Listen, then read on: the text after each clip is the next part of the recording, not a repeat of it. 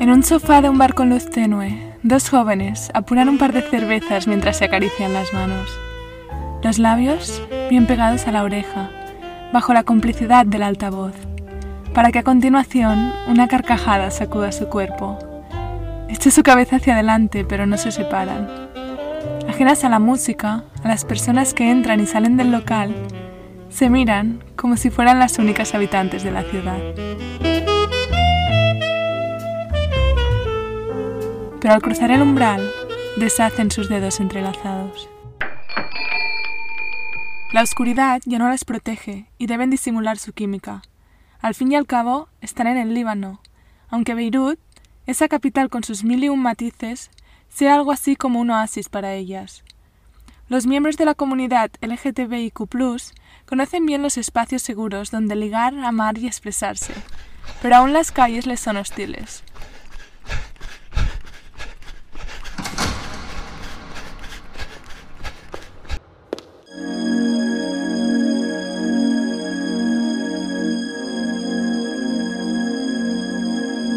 Pionera como ninguna, los bares de Beirut ofrecen un despliegue inimaginable de posibilidades para la comunidad queer, con discotecas abiertas a ella y reivindicativas del público LGTBIQ, producciones teatrales con una mirada transincluyente, shows de drag queens semanales, con todo eso y un largo etcétera, la capital libanesa se convierte en un oasis para lesbianas, gays, bisexuales, personas trans, intersexuales o cualquiera que se identifique como queer.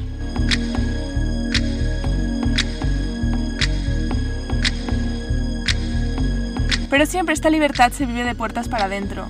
Líbano es otro de los países que como herencia del régimen colonial se quedó con un artículo del Código Penal que prohíbe las, entre comillas, relaciones contra natura. Bajo este pretexto se desarrolla el hostigamiento policial a la comunidad, avivado por un conservadurismo y una gran homofobia por parte de la sociedad.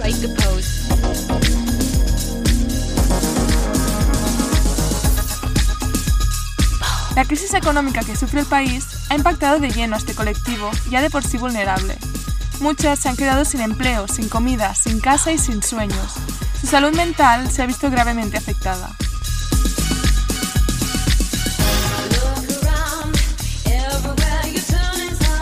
Pero cuando se apaga la luz, las lentejuelas y la ropa de las compañeras opacan durante un rato estas preocupaciones. En la pista de baile, bajo la oscuridad, todas somos iguales y bailamos las unas junto a las otras, esperando y luchando para que mañana sea un día mejor.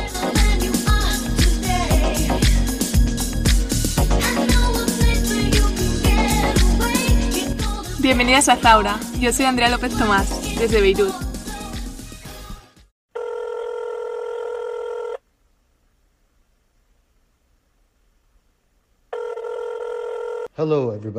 Hola a todas y muchas gracias Andrea por invitarme. Me llamo Tarek Zaidan y soy el director ejecutivo de una organización llamada HELEM, que significa sueño en árabe. Es el primer grupo por los derechos LGTBQ fundado en el mundo árabe en el 2001. Trabajamos para brindar protección, defensa y espacios comunitarios para las personas LGTBQ que viven en el Líbano. Es un placer estar aquí.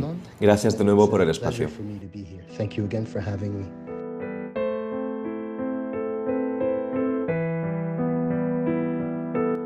Helem significa sueño en árabe. Y si de algo puede presumir la comunidad LGTBIQ en el Líbano o en cualquier lugar del mundo, es de su capacidad de soñar con un mundo mejor. Un mundo donde sus vidas no corran peligro por desear fuera de la heterosexualidad, por expresar su género fuera de la heteronorma. Soñar con existir sin tener que pedir disculpas, o si hay suerte, dar las gracias. Soñar con existir y gozar.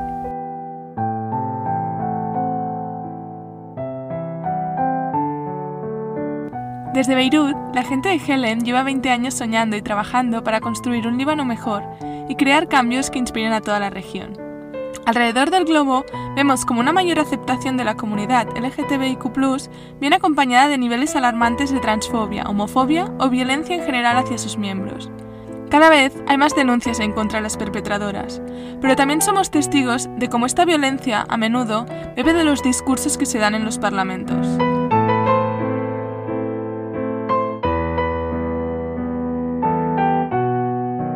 Pero ¿cómo es el movimiento LGTBIQ en el Líbano? ¿Cómo conviven tantas luchas en este país tan diverso y en consecuencia más liberal? in Lebanon, the LGBTQ rights movement was born not necessarily just out of a reaction to. En Líbano, el movimiento por los derechos LGTBQ no nace necesariamente de la reacción a la homofobia y la transfobia institucionalizada. El movimiento también estaba realmente entrelazado con otras causas sociales y económicas existentes en ese momento. Desde los inicios de Helem hasta el día de hoy, hay mucha solidaridad con el movimiento por los derechos del pueblo palestino, con las supervivientes sirias de la violencia del régimen sirio, así como con tantas otras causas como las feministas o las antirracistas. Nuestro trabajo siempre ha tenido en su ADN el movimiento por nuestra liberación y también estuvo muy relacionado con la liberación de los demás. Se podía ver eso en la forma en que el movimiento eligió implementar sus intervenciones y crear su programa.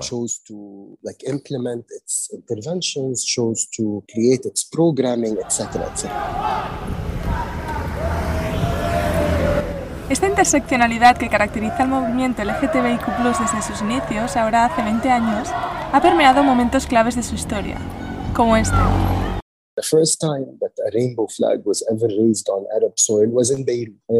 Esto lo podéis ver a través de estos dos ejemplos. La primera vez que se hizo una bandera del arco iris en suelo árabe fue en Beirut.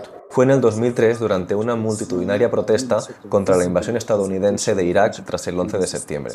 Esa fue la primera vez que se pudo ver la representación visible de la resistencia LGTBQ, pero no se hizo en una protesta por los derechos LGTBQ. La primera protesta por los derechos LGTBQ, que acabó con la detención de dos hombres, creo que ocurrió en 2009, seis años después de que se izara la primera bandera del arco iris. La primera vez fue en una protesta solidaria con Irak. Eso te muestra que las personas queer tienen entusiasmo e interés en apoyar otras causas de otras comunidades que están marginadas y privadas de derechos, además de otras personas que resisten el colonialismo que nos ha afectado durante tanto tiempo.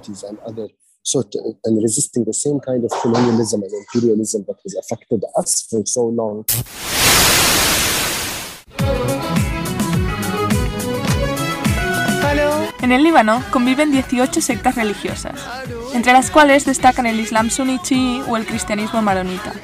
También hay drusas, armenias y griegas ortodoxas, armenias y griegas católicas, judías, protestantes o alawitas, entre otras. Todas ellas tienen su lugar en las instituciones y gozan de protección. Esta diversidad conlleva unas tensiones que el sistema sectario intenta apaciguar, la ausencia de un Estado centralizado se ha convertido en un pasto donde las semillas de la libertad han germinado. En esta libertad de expresión vigilada, los medios de comunicación libaneses son una de las principales plataformas de la comunidad queer, para bien y para mal.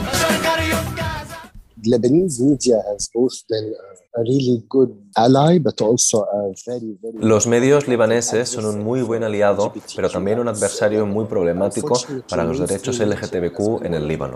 Lamentablemente, los principales medios de comunicación han sido una de las mayores plataformas para el contenido homofóbico y transfóbico y han tenido un impacto negativo en la percepción de las personas LGTBQ en la mente del público. En particular, los medios de comunicación libaneses nunca toman en serio el tema de los derechos LGTBQ como un problema socioeconómico y político que preocupa a muchas personas que viven en el Líbano y que son parte de la sociedad libanesa.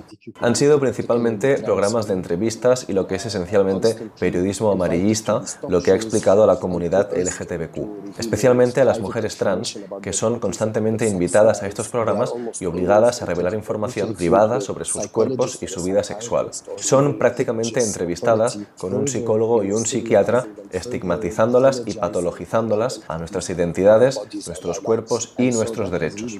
Esto ha sido realmente problemático. Muchos personajes y representaciones LGTBQ en el entretenimiento convencional también han sido negativos, particularmente en los programas de comedia donde siempre se los presenta como hipersexuales, muy depredadores, increíblemente exagerados en su feminidad, exagerados en la forma en la que hablan, se vuelven casi caricaturas y no personas reales. and not real people. Pero hay esperanza en las nuevas generaciones. Cuentan con herramientas tan potentes y peligrosas como las redes sociales. Desde ahí llevan a cabo la lucha. Uh, Por otro lado, las redes sociales y el advenimiento de muchas fuentes de noticias progresistas e independientes fuera de la televisión y los periódicos convencionales han sido mejores a la hora de mostrar la comunidad. Esto ocurre porque están pobladas por una gran cantidad de periodistas realmente progresistas y muy bien informadas y conocedoras. Muchos grupos LGTBQ en el Líbano, incluido Helem, han trabajado muy de cerca para educar a las periodistas sobre cómo cubrir los temas LGTBQ, qué tipo de lenguaje usar. Eso ha impactado más en las redes sociales y en los nuevos medios que en los medios tradicionales. La sociedad libanesa ha sido bombardeada con dos modos de abordar este tema. Uno, informado y progresista, y otro que, lamentablemente, es realmente ignorante y muy dañino.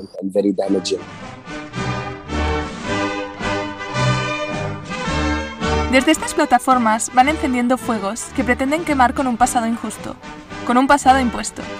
Años de investigación y activismo han traído las luchas de esta región del mundo a unirse, a encontrar alarmantes puntos en común y a descubrir herramientas para combatirlos juntas. En el Líbano, el artículo 534 del Código Penal penaliza las relaciones contra natura. Desde hace décadas, este pedazo de ley prohíbe todo aquello que interpreta como una relación que va en contra de la naturaleza, sin especificar a qué se refiere. ¿Pero de dónde viene esta prohibición?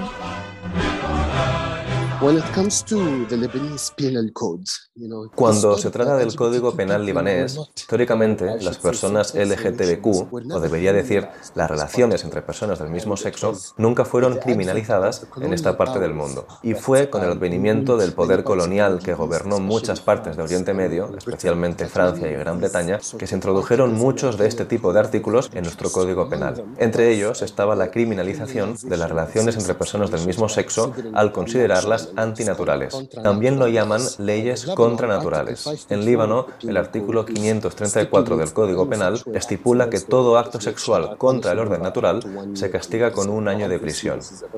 Obviamente, este es un artículo muy problemático por varios motivos. No solo discrimina los derechos de las personas a entablar relaciones sexuales o románticas con quien quieran, siempre que sean adultas que lo consientan. También es problemático porque es un lenguaje muy falso que describe lo que es el sexo antinatural. Desafortunadamente, se basa en la interpretación de la jueza o de cualquier otra persona dentro del Poder Judicial en cuanto a lo que eso significa, incluidas las fuerzas del orden que han decidido que se refiere a las personas del mismo sexo. Aunque las relaciones entre personas del mismo sexo existen en la naturaleza fuera de la interacción humana, en realidad no es muy precisa. Y es que pese a los problemas que conlleva este artículo del Código Penal, casi un siglo después, sigue impactando en las vidas de las libanesas. Este artículo ha sido la forma principal que el Estado ha utilizado para atacar, detener y maltratar a las personas LGTBQ en las comisarías y cárceles del Líbano. Una de las prioridades del movimiento es eliminar este artículo del Código Penal para permitir que sucedan otras reformas legislativas y procesales.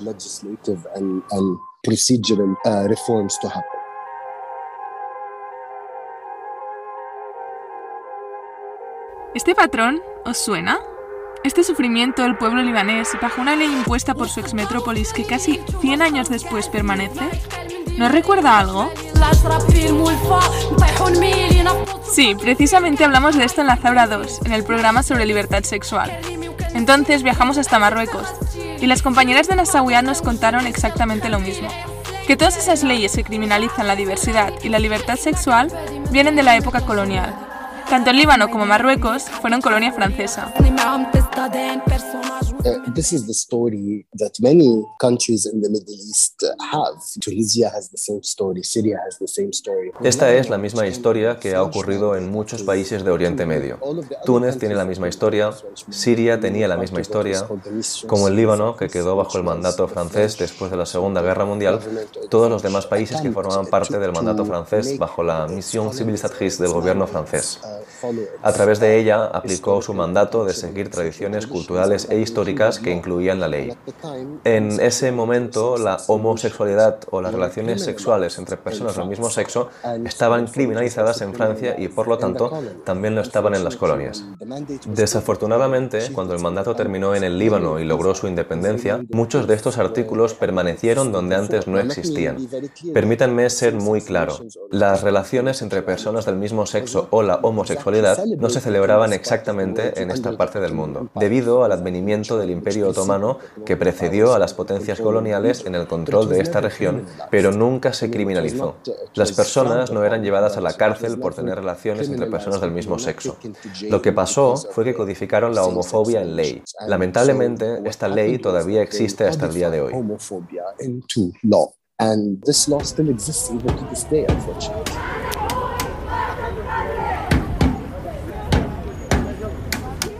Fue Kimberly Williams Crenshaw en 1989.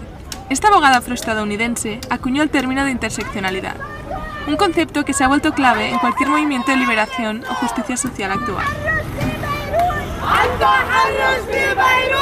Crenshaw define la interseccionalidad como el fenómeno por el cual cada individuo sufre opresión u ostenta privilegio en base a su pertenencia a múltiples categorías sociales.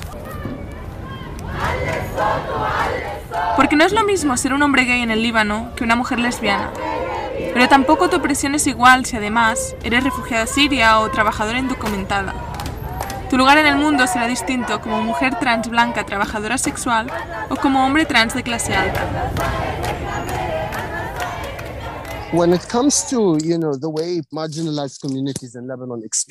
Cuando se trata de la forma en que las comunidades marginadas en el Líbano experimentan esta discriminación, a menudo es una discriminación que se agrava y aumenta masivamente cuando se pertenece no a uno, sino a varios grupos marginados. Así que Helem ha estado trabajando con refugiados LGTBQ durante mucho tiempo.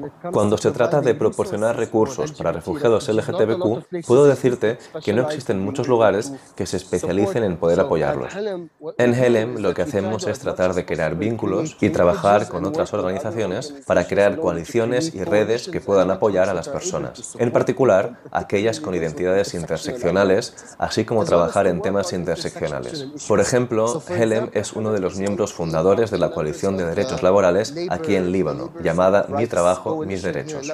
Esta es una alianza de alrededor de 12 a 13 grupos diferentes que están trabajando por los derechos laborales. Todos ellos ellos representan a una comunidad que ha sido marginada o condenada al ostracismo dentro de las prácticas del lugar de trabajo en Líbano, así como por la ley laboral libanesa.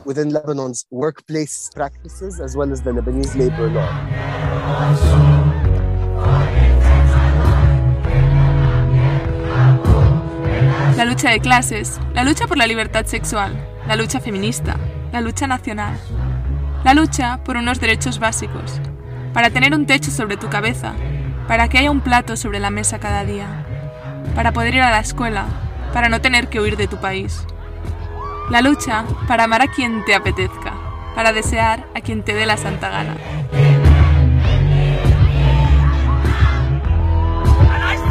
En definitiva, la lucha colectiva, las batallas hoy por ti y mañana por mí, y el aprendizaje constante, casi infinito.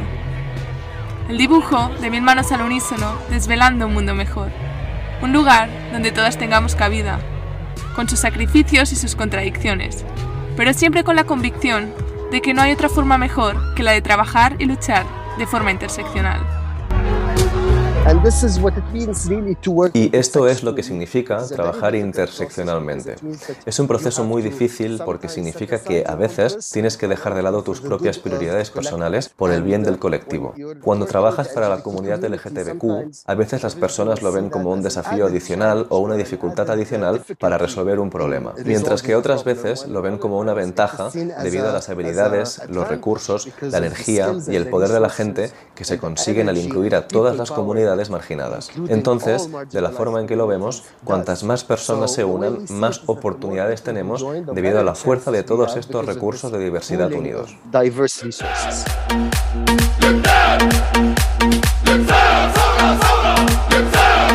Este espíritu interseccional tomó forma de revolución en octubre del 2019.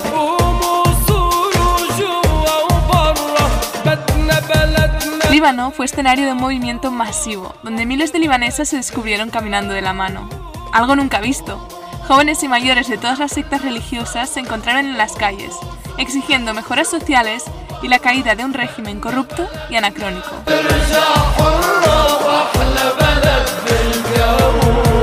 Allí el colectivo se reapropió de las plazas, bajo el liderazgo de mujeres y personas queer. La lucha era para todas.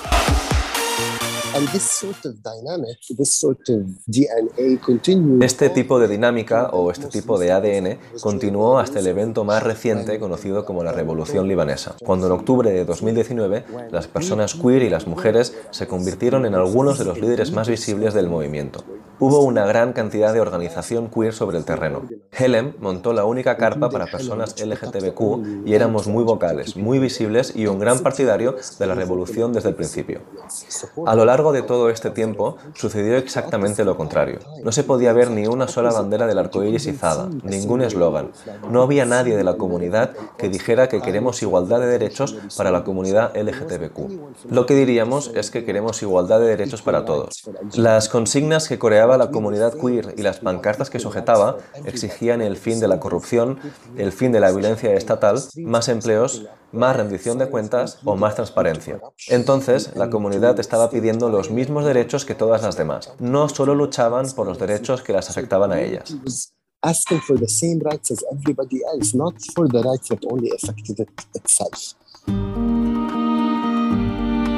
Pero ese espejismo se difuminó sin previo aviso. Hoy, más de dos años después, la esperanza y el optimismo se han teñido de negro. El empuje que tomó las calles de todo el país durante el otoño del 2019 se ha vuelto insostenible. Y es que cuando faltan todos esos derechos básicos, cuando la vida muta una lucha por sobrevivir entre la desesperación y las ruinas, es difícil, casi imposible, mantenerse en pie. Desafortunadamente, la situación que enfrenta la comunidad LGTBQ en el Líbano es una de las peores en los últimos tiempos. Como comunidades marginadas y que han sido históricamente segregadas del resto de la sociedad, estamos soportando la peor parte de la situación.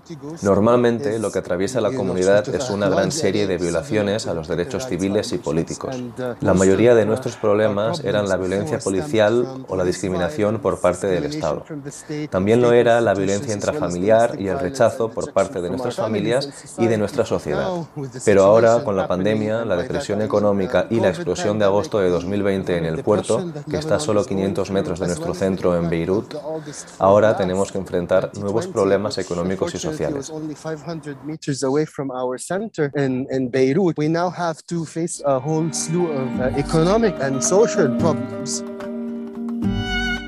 La grave crisis económica que sufre el país ha condenado al 80% de la población a la extrema pobreza, según los últimos datos. Como ya contamos en la Zaura 4, la explosión del 4 de agosto del 2020 en el puerto de Beirut dejó gran parte de la ciudad en ruinas. El dolor de ver cómo tus sueños se hacen pedazos sin poder hacer nada para evitarlo ha dejado una huella muy fuerte en la ciudadanía. El trauma está presente en cada conversación, y las secuelas psicológicas no se curarán en un país en caída económica.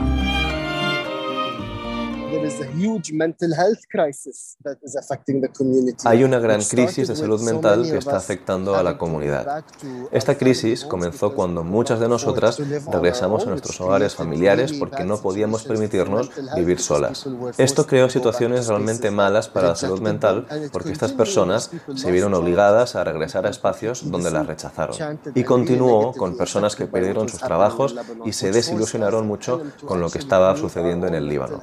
En Helem, todo esto nos obligó a crear nuestro propio programa de apoyo a la salud mental. Tuvimos entre un 30 y un 40% de incidentes con personas que llamaron a nuestra línea directa con ideas suicidas. También tuvimos a cientos de personas en lista de espera para recibir apoyo de salud mental porque otros centros estaban completamente abrumados y no estaban muy bien equipados para tratar con las personas LGTBQ. La situación económica ha llevado a muchas doctoras calificadas, a trabajadoras o a terapeutas que pertenecen a la comunidad LGTBQ o que han tenido experiencia en el trato con ellas a irse y emigrar. La disponibilidad de recursos también estaba disminuyendo, no solo la creciente demanda. Realmente es el trabajo incansable de organizaciones como Helen lo que mantiene a flote a esta sociedad. Aquellas que se lo pueden permitir emigran, pero la mayoría se quedan, no tienen otra opción. ¿Pero dónde se quedan? ¿Y en qué condiciones? Muchos miembros de la comunidad se enfrentan a dificultades para proporcionar alimentos y dependen de los grupos humanitarios para poder satisfacer sus necesidades básicas. La vivienda y los refugios son una de nuestras mayores preocupaciones. No hay refugios para personas LGTBQ en el Líbano. No existen. Otros refugios se niegan a recibir personas LGTBQ. Por ejemplo, los refugios para mujeres no aceptan la entrada de mujeres trans, especialmente si están preoperadas.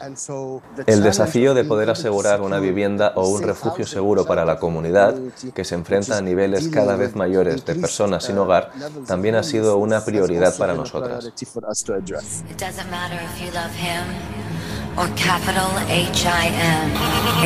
La noche libanesa recibe a aquellas con la fuerza económica y mental para salir a disfrutar, a dejar que la elevada música acaiga el rumbo de su mente. Muchas proponen subrayar este carácter abierto, libre y creativo como reclamo turístico de la ciudad, para que también ayude a dar un impulso a la economía.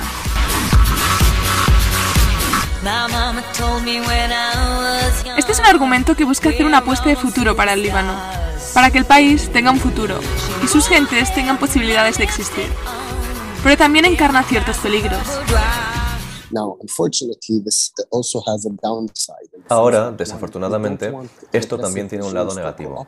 Uno no desea que los regímenes represivos coopten los derechos LGTBQ y que al mismo tiempo mantengan la discriminación contra las personas queer de la clase trabajadora, las trabajadoras sexuales trans, mientras se benefician económicamente con solo aparecer en público como LGTBQ friendly despenalizar y permitir que muchos turistas LGTBQ vengan a tu país para beneficiarse económicamente, pero aún así discriminar a las personas queer, a las trabajadoras sexuales.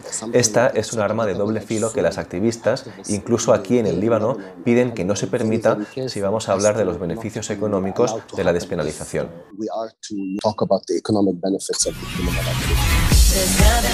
La lucha la hacemos todas y por ello el beneficio debe ser para todas hay que seguir vigilantes. Ningún cambio, ninguna mejora vienen regalados. Pero no hay que dejar a nadie por el camino. Es muy, muy importante que si vamos a desplegar tales argumentos basados en estos dos casos, pongamos por delante los derechos, la calidad y la dignidad de todos los miembros de esta comunidad. Y aquí es cuando volvemos al concepto de la interseccionalidad. No podemos tener igualdad para una parte de la comunidad mientras ignoramos la cacería potencial que podría ocurrirle a otra parte de la comunidad.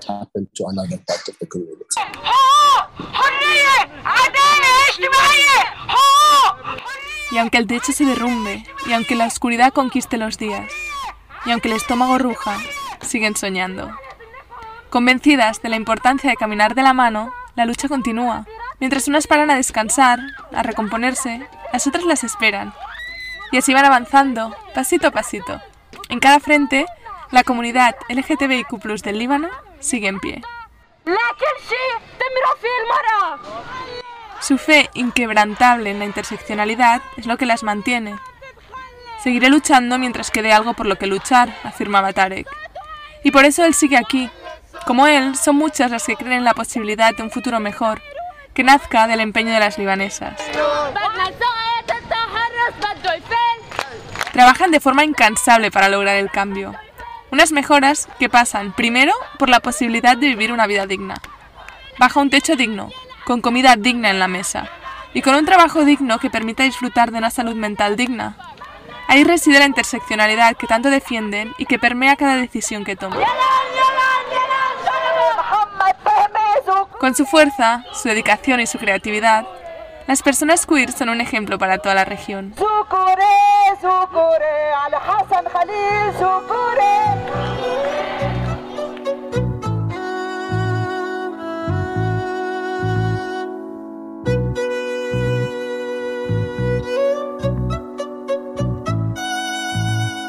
Hasta aquí está Zaura. Y como la música también es un arma para la revolución, hoy toma el micrófono Masrua Leila. El grupo libanés por excelencia llega con su Taif, fantasma en árabe.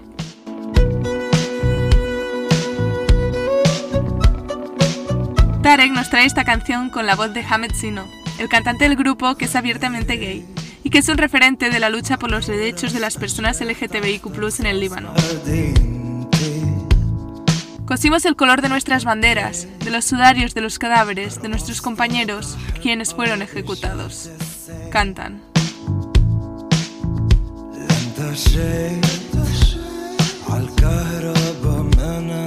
Hace unos años, la discoteca Ghost fue allanada por la policía y algunas personas gays y trans fueron detenidas y torturadas por los agentes, solo por estar bailando y disfrutando de forma abiertamente queer. Esta canción va por ellas.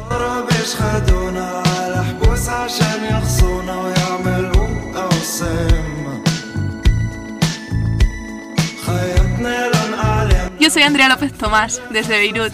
Gracias por escuchar.